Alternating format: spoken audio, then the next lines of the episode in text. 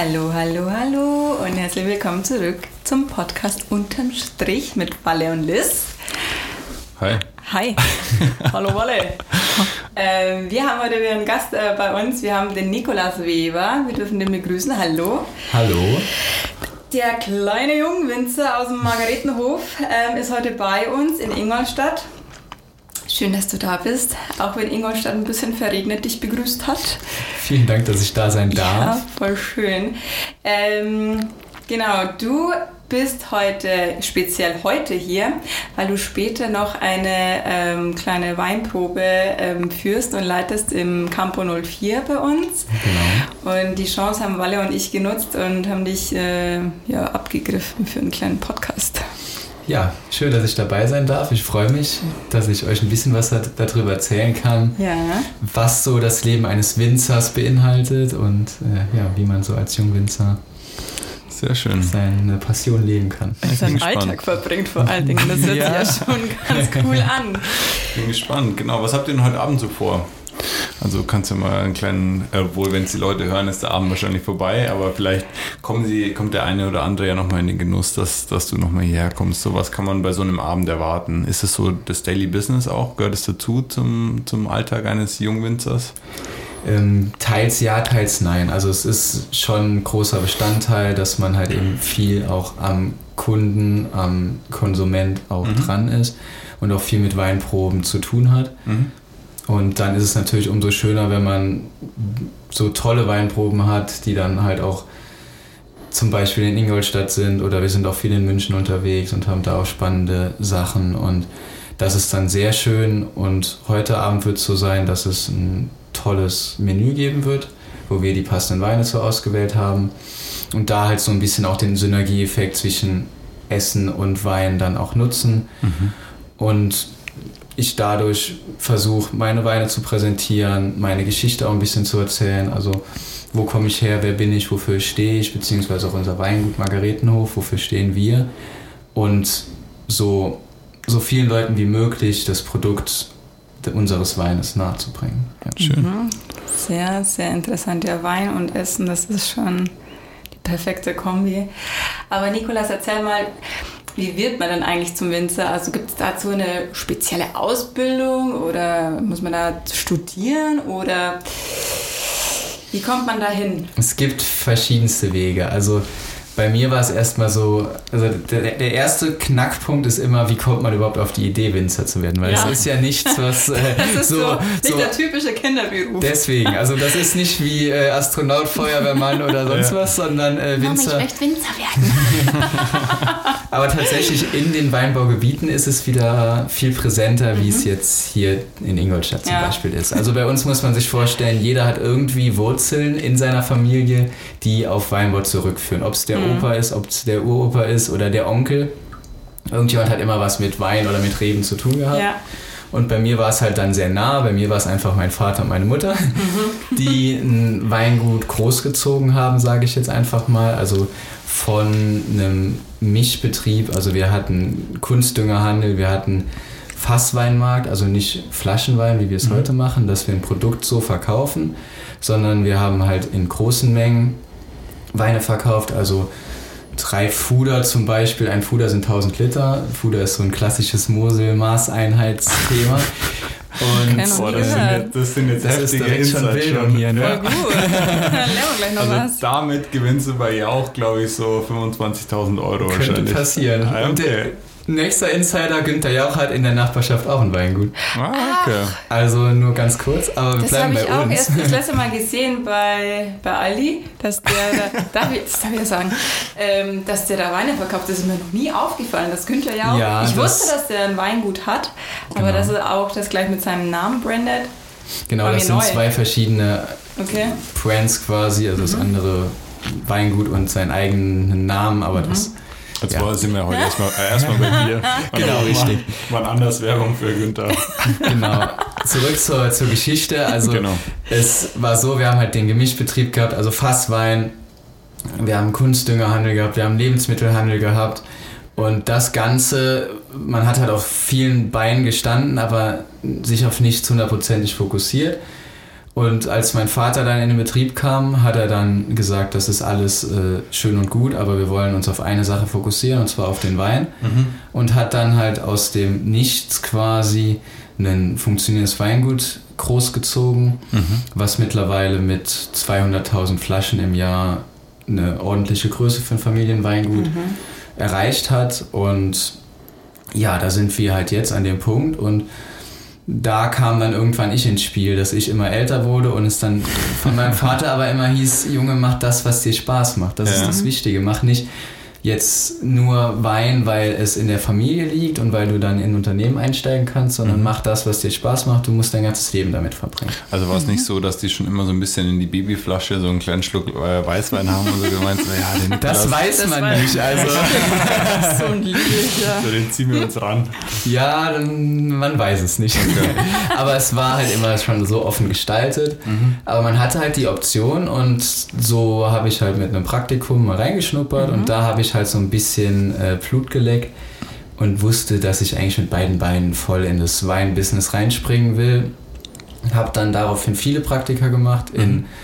ganz Deutschland, also in verschiedenen Weinbaugebieten in Deutschland, egal ob es Rheinhessen, nahe Pfalz war. In Pfalz war ich bei dem oder einem der besten Spätburgunder Produzenten zum Beispiel. Also ich habe halt immer versucht, von den Besten zu lernen. Mhm. Dann war ich noch in Südtirol, ich war in Südafrika, in Neuseeland, in Österreich und habe da sehr viel praktisch miterlebt, um, wie gesagt, das Handwerk im Praktischen von den Leuten zu lernen, die es auch wirklich mhm. drauf haben.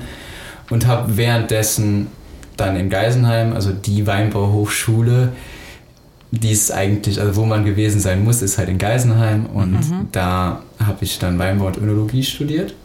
Das ist dann der Studiengang, den die Winzer machen, genau, ja. wo dann auch sehr viele Gleichgesinnte sind, wo man dann auch abends mal gerne sehr viel probiert, um sich so weiterzubilden. Also da ist so der Leitspruch Trinken ist Bildung entstanden. Ja. also viel probieren, genau, Learning by Doing, Learning by Drinking. Und ja, so mhm. ist halt die Liebe zum Wein von Jahr zu Jahr eigentlich oder von Tag zu Tag größer geworden und ist mittlerweile unabdingbar da. Mhm. Und ja, es ist wirklich eine Passion geworden. Und mein allererster komplett eigener Jahrgang steht jetzt vor der Tür 2020. Okay. Die Trauben wachsen äh, am Stock und ja. Geil. Der Wally hat es vorher schon gesagt. Jetzt äh, möchte ich es äh, wirklich wissen. Weißt du noch, wann du den ersten Schluck Wein dann probiert, also wissentlich bekommen hast? Die Frage habe ich jetzt im Zuge meiner Online-Weinproben ganz oft schon bekommen. Ach, ah, okay. und ich muss immer so ein bisschen grinsen und kann aber keine richtige Antwort mhm. geben. Also ich mhm. selbst mhm. weiß es nicht. Es war jetzt nicht so der prägende Moment, den man voll im Kopf hat. Ja. Aber alle um mich herum haben gesagt, es war schon relativ früh. Also besser sag's nicht. also der erste Schluck Ich weiß nicht, wann es war, aber es war schon früh. Also es war... Äh, Heimlich oder dann schon auch so mal? Nee, das, das passiert dann schon äh, so, dass man es dass man's bekommt und okay. Wissentlich genießen darf und mhm. dann aber in Maßen, also ganz kleine Schlückchen. Und ja, wahrscheinlich klar. eher mit was Lieblicherem angefangen. Absolut, klar. Also Kindern schmecken die trockenen Weine erstmal ja, nicht. Nee, also Kinder, das, das hört sich jetzt böse an. Nein, aber das, äh, ja, das, das ist so ein Thema, was gerade auch in den Weinbaugebieten mhm. auch ein bisschen dazugehört, dass man die junge Generation auch langsam ranführt, damit halt auch der Missbrauch schon ein bisschen vorgebeugt wird. Ja.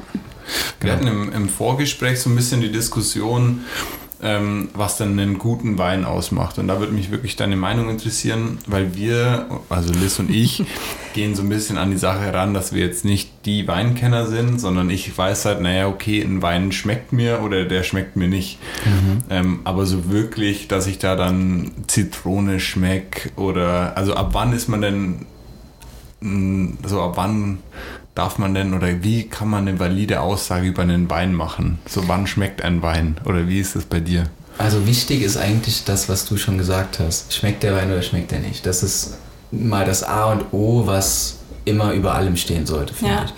Und ich glaube, man merkt auch ganz schnell, wenn man den ersten Schluck trinkt, tut mir der Wein gut, möchte ich danach noch einen Schluck? Oder ist es so, dass dass es vielleicht auch schmeckt, aber es nicht trinkanimierend ist, so der mhm. Trinkfluss nicht da ist. Mhm. Und das sollte ein guter Wein auch immer haben. Es gibt große Weine, die viel Geld kosten, die aber sperrig im Mund sind und das geht dann auch irgendwie nicht so einher mit dem Ziel, was man eigentlich als Winzer hat. Und das sind eigentlich die zwei wichtigsten Punkte. Und dann gibt es natürlich verschiedenste Stellschrauben, an denen man drehen kann und verschiedenste Qualitätsstufen und auch Preisgefüge. Aber wichtig ist eigentlich, dass der Wein schmeckt. Genau, und das, das denke ich mir eben auch. Es gibt, so ist auch meine, meine Winzerempfehlung immer oder äh, Weinkennerempfehlung. Ein guter Wein ist ein Wein, der dir schmeckt. Und da gibt es aber Weine, die kosten 2 Euro und schmecken mir wahnsinnig gut. Und dann schmecken auch äh, Weine, die 30 Euro kosten. Und da würde mich mal interessieren, wie, wie kommt denn diese, dieses, diese Range? Also was, was mhm. rechtfertigt das so?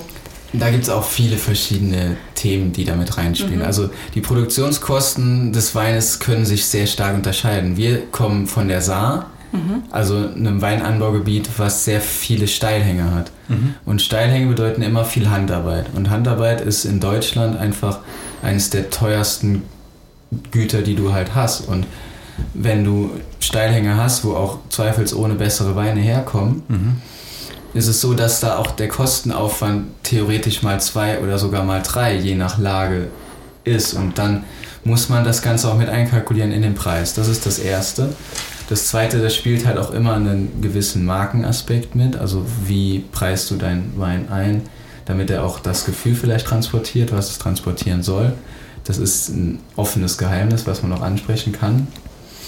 Und das Dritte ist dann auch die Verfügbarkeit. Also wie viel gibt es davon? Wir sind mhm. ein kleines Weingut und wir sind mit manchen Sorten früh ausverkauft. Und wenn wir das jetzt noch zu einem günstigeren Preis auf den Markt bringen würden, dann wären wir noch früher ausverkauft. Ja. Und das ist nicht Sinn und Zweck der Übung. Deswegen versucht man dann halt auch das über den Preis natürlich ein bisschen zu regulieren. Mhm. Und ja, so setzt sich das eigentlich zusammen. Aber in den meisten Fällen kann man schon sagen, wenn man es nebeneinander probiert, dass die teureren Weine immer hochwertiger schmecken, dichter am Gaumen sind, mehr Spannung mitbringen, mehr Spiel auf der Zunge Muss ich mir jetzt aufschreiben, dichter am Gaumen, das kann, kann ich ja merken, da kann ich ein bisschen mehr wieder genau, erzählen. Genau, das ist so. dichter am Gaumen ist genau so eine Floski wie im Fußball. Ja, wir müssen hier aggressiv sein, hochstehen, äh, Platz spielen, irgendwie ja, genau. gewinnen und hin und her. So. Ja, aber, aber das kann man fühlen. Also das, ja. wenn man es wenn wirklich, wenn ich euch jetzt zwei Beine mitbringen würde und ihr würdet es nebeneinander probieren, dann würdet ihr wissen, wovon ich rede. Das mhm. ist wirklich ein Gefühl, was man auch einfach hat.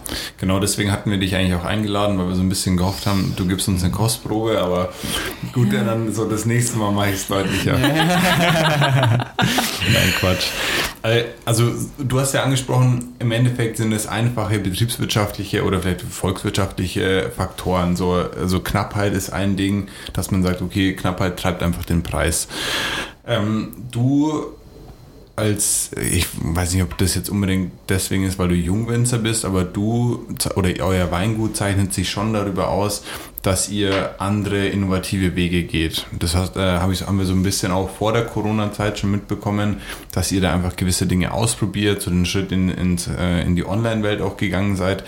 Hast du jetzt einerseits, also erste Frage, das Gefühl, dass ihr da so einen kleinen Wettbewerbsvorteil habt vor den ganzen anderen Weinhändlern, die jetzt in der Corona-Zeit gemerkt haben, also, oh Mist, jetzt sollten wir mal irgendwie online stattfinden.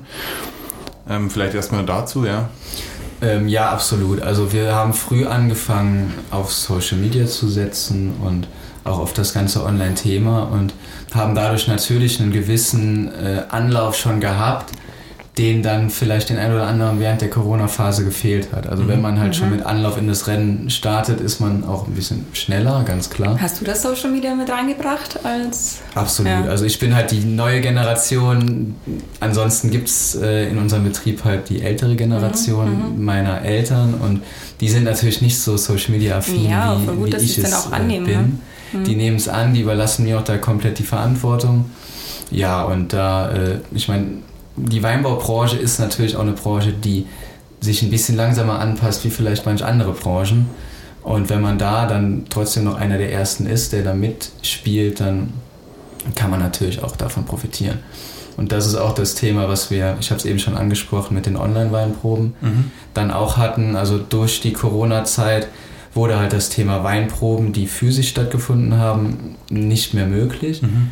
Und man musste kreativ werden. Und als ich dann durch Corona aus Südafrika nach Hause geholt wurde. Ah, also ich war noch mitten in meinem Praktikum in Südafrika, wurde ja. dann nach Hause geholt, bevor es nicht mehr möglich war. Ja. Und abends haben wir dann am Tisch gesessen, meine Eltern und ich, und haben gesagt, okay, es muss irgendwas passieren, mhm. weil wir haben auch im Weingut viele Veranstaltungen. Mhm. Und die konnten dann natürlich nicht mehr stattfinden. Und uns war klar, dass zeitnah nichts mehr stattfinden wird.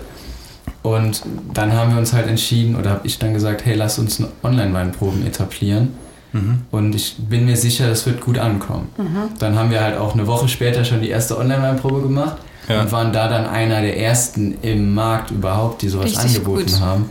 Und irgendwann wurde das halt so, dass die ganze Weinbranche sowas gemacht hat. Und dann ist man natürlich vorne mit dabei, wenn man einer der ersten war. Wie habt ihr das dann auch konkret umgesetzt? Mm, also beworben haben wir es halt nur über die Social Media Kanäle. Mhm. Und es war so, dass man sechs Weine in einem Paket nach Hause geschickt bekommen hat und wir dann über äh, Facebook und Instagram, über die Live-Funktion live gegangen sind. Ja. Und so dann quasi in den Wohnzimmern der Leuten waren. Ach so, das war jetzt gar nicht mal ja, erstmal auf Kundenebene, dass man sagt, okay, wir haben es ja auch gemacht als 80-20, genau. dass ihr das nicht nur jetzt, oder wahrscheinlich sowohl als auch, oder dass ihr einerseits öffentliche Weinproben und dann noch so private genau. Dinge. Wir haben, wir haben gestartet mit den Kundengeschichten, also mhm. dass wir am Endkunden dann die Pakete verkauft haben und die Endkunden dann live dabei sein konnten bei den, bei den Weinproben. Okay. Und das wurde halt so gut angenommen, dass sich das dann irgendwann so etabliert hat, dass auch viele Firmen auf mich zukamen. Okay. Und dann ich halt bei den Firmen das für das ganze Team oder für einen Teil des Teams dann eine Online-Weinprobe durchführen durfte und das auch immer sehr gut ankam. Mhm, wir kamen sogar auch einmal in den Genuss einer Online-Weinprobe. Das hat auf jeden Fall, bei uns gab es zwei Weine, das weiß ich noch, einen spritzigen und einen weniger spritzigen, aber beide ja, richtig das war gut. der Riesling Schieferstein Feinhaft, der weniger spritzige, also so ein bisschen äh, das typische Saar-Riesling-Thema war das. Mhm, also genau, ja. Der Riesling Schieferstein, das ist halt so unser ähm, ja, unsere Visitenkarte in flüssiger Form mhm. quasi. Also das, äh, wofür unser Weingut steht und auch wofür die Region steht. Also das, was uns auch wichtig ist, dass wir das Terroir, sagt man in der Fachsprache, also ja das Klima in unserer Region und halt auch den Boden und so weiter in flüssiger Form transportieren können. Und das geht halt über den Riesling, der so ausgebaut ist, wie der Riesling Schieferstein ausgebaut ist, geht das halt besonders gut. Und das kann man auch nicht imitieren. Da muss man einfach bei uns in der Gegend sein, Weinberg in, dem, in der Region haben, mhm. um sowas auch zu produzieren. Das ist das Schöne. Das andere war der Elbling, der spritzige. Mhm. Elbling ist auch eine spannende Rebsorte, weil es so eine der ersten Rebsorten in Deutschland war, von den Römern damals angebaut und genau, was ja. Historisches, was es aber nur noch so in unserer Region gibt. Also auch sehr viel regional verankert, wie halt eben die Reben auch. Also man, man ist halt irgendwie sehr regional gebunden durch den Beruf. Den ja. kann man halt nur da machen, wo seine Weinberge stehen und lernt dadurch auch seine Region sehr wertzuschätzen, mit allen Vorteilen, aber auch mit allen Nachteilen, die die Region mit sich bringt. Das ist krass, also ich merke schon auf jeden Fall die unendliche, oder unendlich ist vielleicht übertrieben, aber diese krasse Verbundenheit zu deiner Region darüber, oder? Also es wird schon, wird schon enorm gestärkt. Absolut, also das, wir profitieren halt von allem, was die Region zu bieten hat. Mhm. Und wir haben aber auch mit allem zu kämpfen, was die Region nicht zu bieten hat. Also das ist so äh, ein Für und Wider, aber man, man liebt die Region halt einfach, weil sie uns auch so viele tolle Dinge bietet ja. Mhm. und weil wir halt täglich damit arbeiten. Jedes, ja. Jeden Morgen, wenn wir aufstehen, dann äh, tun wir irgendwas, was halt eben auch was für die Region dann ist oder für den Boden, der, wo unsere Weinberge drauf wachsen mhm. und so weiter. Cool. Und wenn du dann aufstehst, wie kann man sich denn so einen typischen Tag vorstellen von einem Winzer? Gibt es so einen geregelten Ablauf? Das ist das Schöne am Winzerberuf, dass der typische Tag ganz untypisch ist. also ähm, jeden Morgen steht man auf und hat vielleicht seinen Plan im Kopf, mhm. der jeden Tag auch anders ist. Also es gibt wenig Phasen in unserem Beruf, wo man jeden Tag dasselbe macht.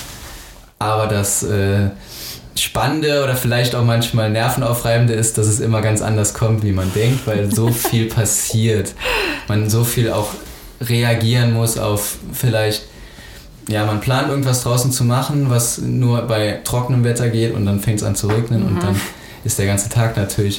Kommt man nach Ingolstadt Ja. und es regnet.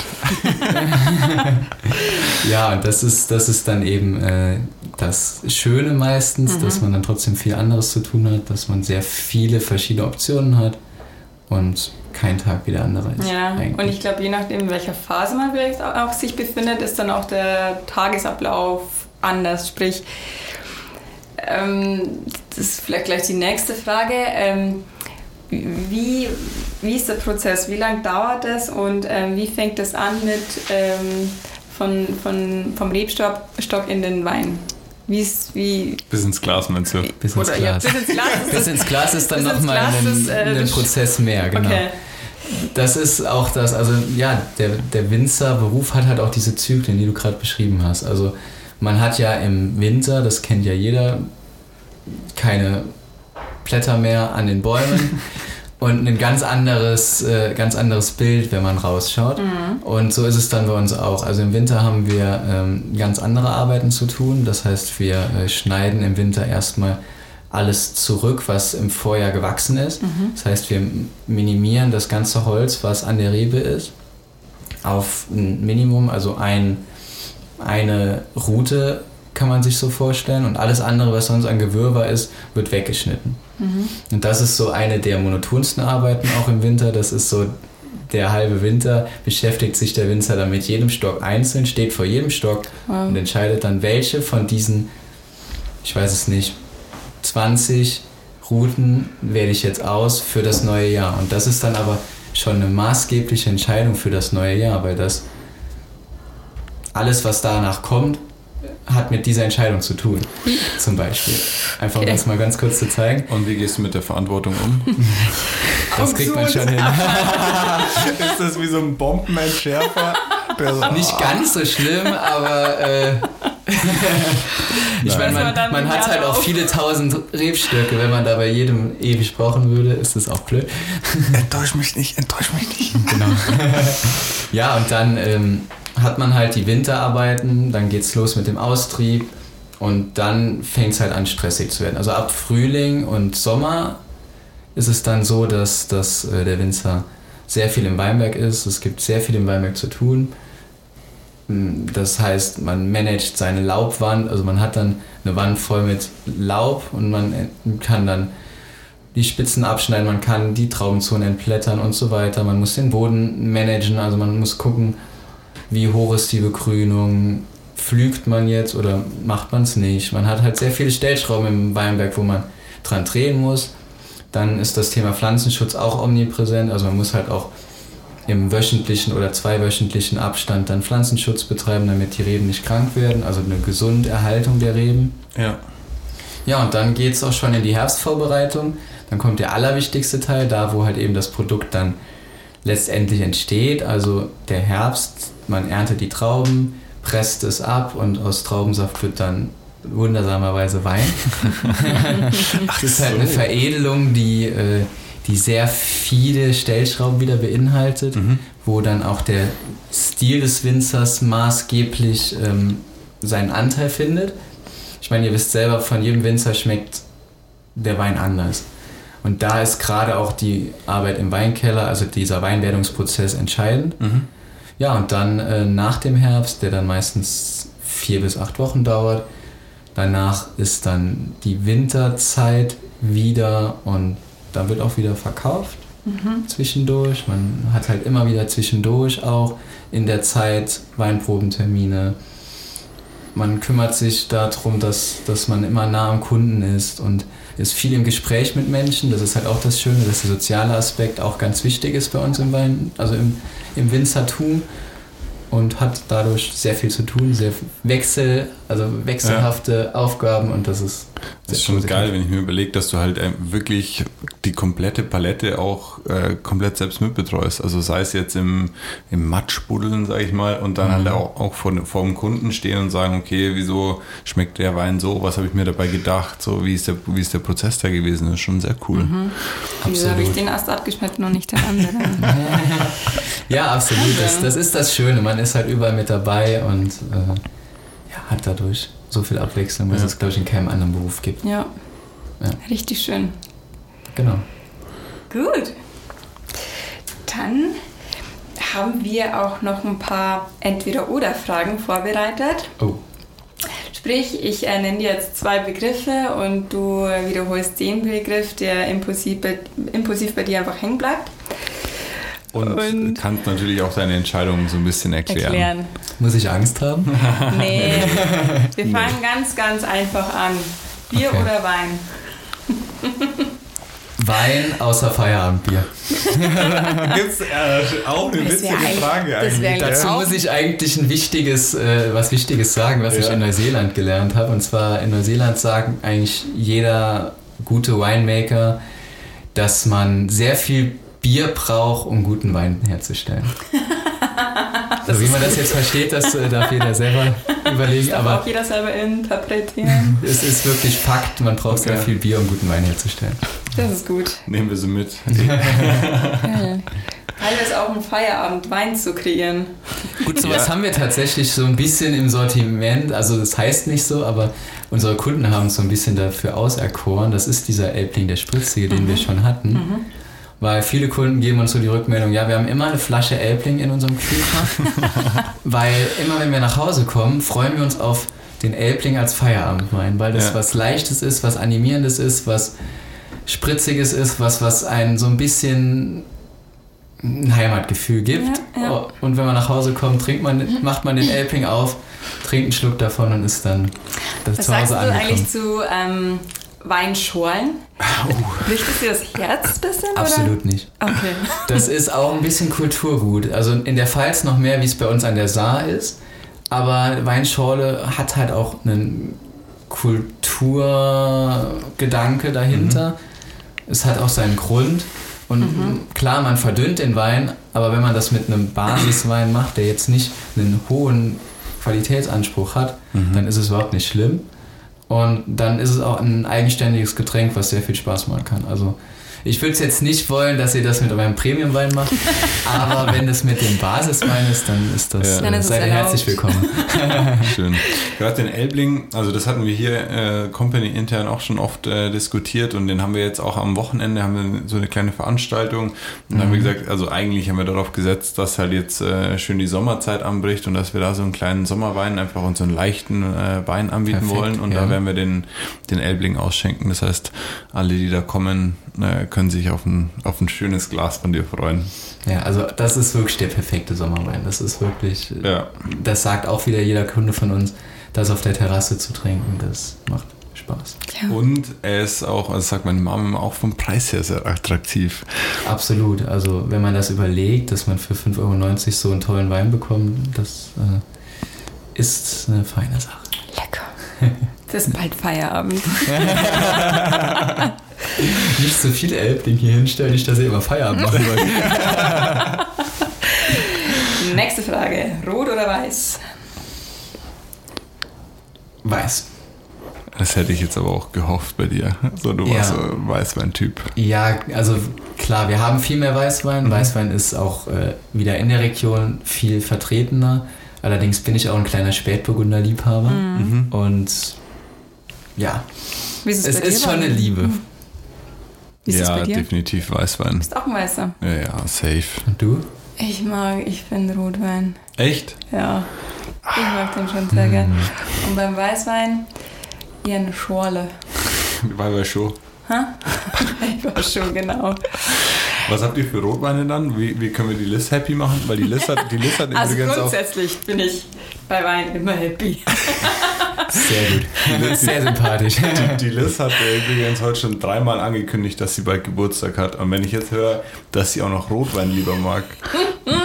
Nikolas, Ganz subtile Hinweise immer. wie kannst du mir da jetzt weiterhelfen? ähm, pass auf. Also wir haben einen, wir haben einen Ich stell relativ... was zusammen. Stell was zusammen für ihn, für mich. Okay, kriegen wir hin. Wir haben ein relativ schlankes Rotweinsortiment. Wir haben einen Dornfelder und einen Spätburgunder bei uns gut. im Sortiment. Und Stabil. wir haben auch einen äh, Premium Spätburgunder, der richtig was kann. Wo auch so mein ganzes, äh, meine ganze Spätburgunder-Passion drin steckt. Allerdings ist der im Moment noch im Barrikfass, weil er noch ein bisschen Zeit braucht. Das heißt, äh, der ist ausverkauft, da sind wir beim Thema ausverkaufte Mhm. Weine. Ja. Und der neue Jahrgang, also der 2019er Jahrgang, der braucht noch ein bisschen Zeit. Den hätte ich dir jetzt ans Herz gelegt, aber ich habe auch keine stillen Reserven mehr. Aber ich glaube, wir kriegen trotzdem was zusammen. Sehr schön, alles klar. Als Wenze ist man auch irgendwo ein Künstler auch, oder? Es ist eine Kunst, absolut. Also man ist, man ist, wie eben schon erklärt, so vieles, aber Ja. das Thema Kunst ist irgendwie schon sehr tief verankert, weil man hat eine Philosophie dahinter und man steht am Anfang halt auch wie vor einem weißen, wie, wie vor einer weißen Leinwand, wenn man halt einfach zum Beispiel jetzt sich für den Rebschnitt dann entscheidet und dann ist alles, was man macht, ist wie ein Pinselstrich dann auf einer weißen Leinwand und irgendwann entsteht ein ganz individuelles Bild und jedes Bild ist anders, jeder Jahrgang ist anders, jeder Wein ist anders, also es ist ein Handwerk und auch eine Kunst für Ja, sich, absolut. Gut. Neuseeland oder Südafrika? Puh, ähm, Südafrika. Okay. Vielleicht auch, weil es frischer ist. Also ich war in Neuseeland vor fünf Jahren, glaube ich. Mhm.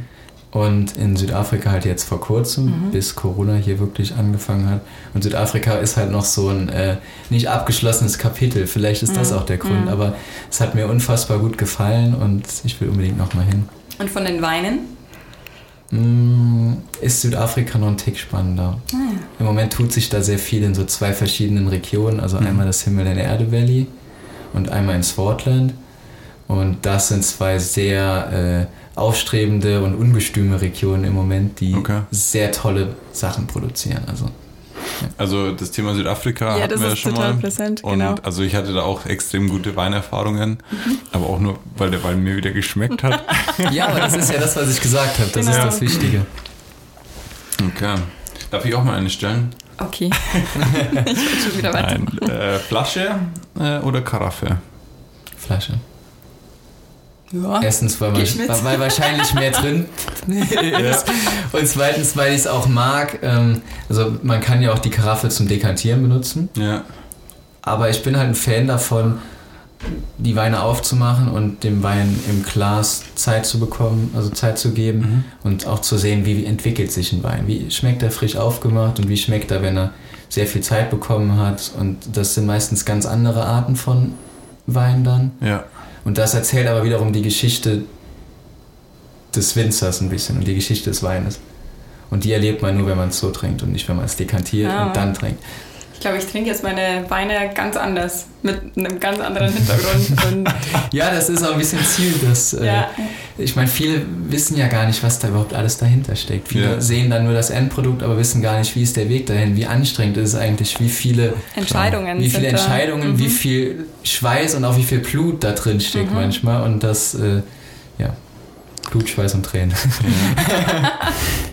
Mit welchen Begriffen kann man eigentlich auf so einer Weinverköstigung dann richtig punkten? Also ich hab, wir haben gerade schon mitgenommen, so ein bisschen, naja, so der, der Wein, der, der löst Der ordentlich, dicht. der löst ordentlich Druck, Druck am Gaumen, genau. Dicht. Am Daumen. Am Daumen.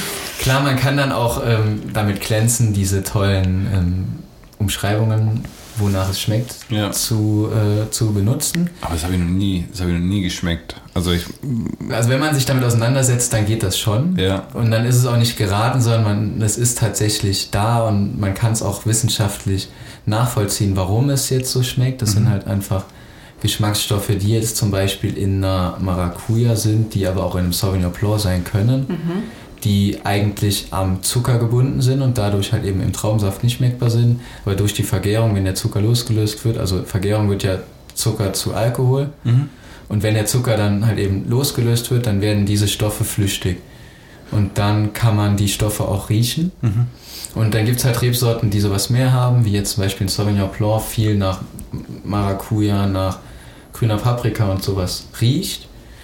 Und das auch wirklich präsent ist. Also es sind genau dieselben Geruchs- und Geschmacksstoffe wie auch in der grünen Paprika zum Beispiel. Und ja, es ist natürlich spannend in so, einem, in so einer Verkostung zu erwähnen, aber am Ende des Tages zählt halt, ob der Wein schmeckt und ob der Wein Ich einem wollte gut gerade sagen, unterm Strich. Unterm Strich. Unterm Strich, unterm an, ob er Strich, schmeckt oder nicht. sehr gut. Cool. Regen oder Sonne? Sonne, es sei denn, wir brauchen Regen für die Felgen. es ist immer so beides, also es, es gibt kein Schwarz und Weiß, gerade bei uns im Beruf nicht. Also Ja. es ist alles immer so die goldene Mitte bei uns im Beruf. Immer geht es eigentlich beim Weinmachen auch um eine gewisse Balance. Es ist auch so Säure oder Zucker im Wein. Es ist beides wichtig, wenn es in Balance steht. Und das ist alles, alles im Weinbau hat viel mit Balance zu tun. Deswegen, ja, also viel Sonne und ein bisschen Regen. Das ist eine gute Balance. Ja, Wolle, ich werde durch mit meinen Fragen. Hast du noch was? Nee, erstmal Mhm. nicht mehr. Mit welchem Wein startest du heute? In der, Mit in dem der Elbling. Ah ja. Sehr gut. Also äh, der, Da lacht der Wolle. der Sommerwein kommt als erstes so als Aperitif und äh, vielleicht am Ende, wenn alle schon genug haben, gibt es dann noch den Feierabend der Elbling. Sehr gut. Aber einen Regenwein hast du heute nicht im Gepäck. Nee, Regenweine gibt es nicht bei mir. Gibt's nur Sehr gute gut, Laune gut. und Schönwetterweine. Das ist gut. Sehr schön. Ja, vielen Dank, Nikolas, dass du hier warst, dass du dir die Danke. Zeit genommen hast. Ich hoffe, ich hoffe dir hat es gefallen. Natürlich Mir hat es erstmal. sehr gut gefallen. Ich würde jetzt am liebsten noch ein bisschen mit euch weiterquatschen. Nee. Und äh, ja, also danke, dass ich dabei sein durfte. Klar. Danke, dass ich überhaupt hier in Ingolstadt sein darf, auch für die Weinprobe. Und Sehr, sehr gern. Hervorragend. Ich freue mich auf heute Vielleicht. Abend. Ähm, allen anderen, habt ihr eine Homepage? Habt ihr die? Also wenn, ja, wenn, also im Homepage margaretenhof-ei.de, vielleicht könnt ihr es in die Shownotes und klar. Klar. AYL. AYL, genau, Margaretenhof mit TH. Und mein Instagram-Account ist auch margaretenhof-eil. Und ja, Facebook findet man uns auch unter Margaretenhof, Weingut Weber. Genau. Hervorragend. Wunderbar. Dann herzlichen Dank. Machen wir einen Strich drunter und Machen wir einen Strich drunter. Viel Spaß. bis dann. Ciao. Ciao. So, für alle, die jetzt bis zum Schluss ge- angehört haben, für euch haben wir noch ein leckeres Goodie. Der Nikolas sitzt nämlich noch bei mir und wir haben ein bisschen geredet und haben was für euch.